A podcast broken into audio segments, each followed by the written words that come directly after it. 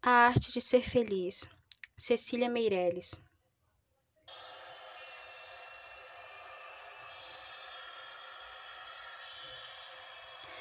Houve um tempo em que minha janela se abria sobre uma cidade que parecia ser feita de giz. Perto da janela havia um pequeno jardim quase seco. Era uma época de estiagem, de terra esfarelada, e o jardim parecia morto.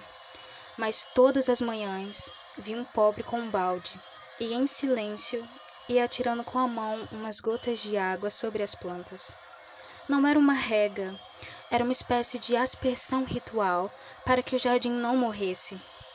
Eu olhava para as plantas, para o homem, para as gotas de água que caíam de seus dedos magros e meu coração ficava completamente feliz. Às vezes, abro a janela e encontro jasmineiro em flor. Outras vezes, encontro nuvens espessas.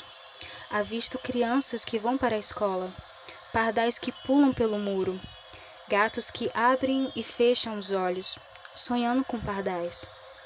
Borboletas brancas, duas a duas, como refletidas no espelho do ar. Maribondos que sempre me parecem personagens de Lope de Vega. Às vezes, um galo canta. Às vezes, um avião passa. Tudo está certo, no seu lugar, cumprindo seu destino.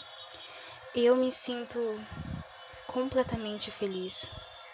Mas, quando falo dessas pequenas felicidades certas que estão diante de cada janela, uns dizem que essas coisas não existem, outros que só existem diante das minhas janelas, e outros, finalmente, que é preciso aprender a olhar para poder vê-las assim.